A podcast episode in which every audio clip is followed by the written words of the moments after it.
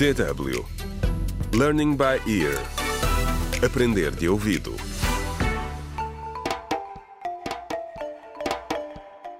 Contra o crime. Olá, bem-vindo ao terceiro episódio do audiolivro Contra o Crime, Sair da Sombra, escrito por Ursil Nhoé. Uma história que se passa na cidade fictícia de Siangul. No episódio anterior, Jaime saiu de casa à noite para desanuviar, mas a irmã Selma não ficou convencida com a justificação. Por isso decidiu segui-lo. O jovem não foi ter com uma amiga, mas sim com um rapaz. E é a eles que nos juntamos neste episódio.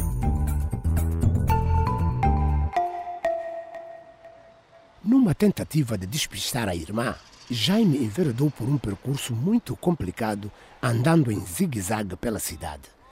Ele sabia que a Selma o estava a seguir, mas estava decidido a não deixar a irmã descobrir para onde ia. Ele estava a caminho da casa do namorado, Fábio. Quando chegou ao apartamento de Fábio e lhe contou a sua odisseia, Fábio abraçou-o. Não era fácil ser um casal gay nesta cidade. Os dois jovens estavam frustrados e fartos de ter de fazer planos às escondidas para que ninguém soubesse que se encontravam.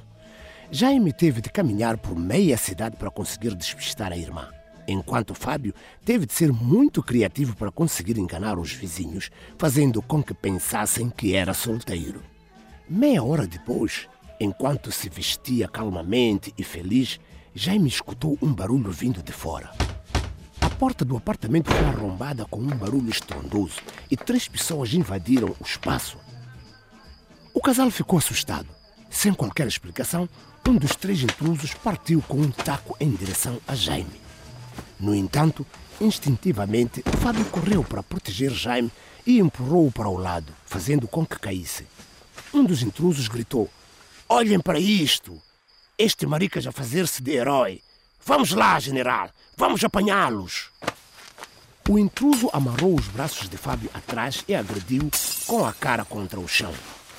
Muito bem, rapazes! Está na hora de se divertirem! O que se seguiu foi um ataque de violência inimaginável. A última coisa de que Jaime se lembra antes de cair no chão é de ouvir os gritos de Fábio. Contra o crime.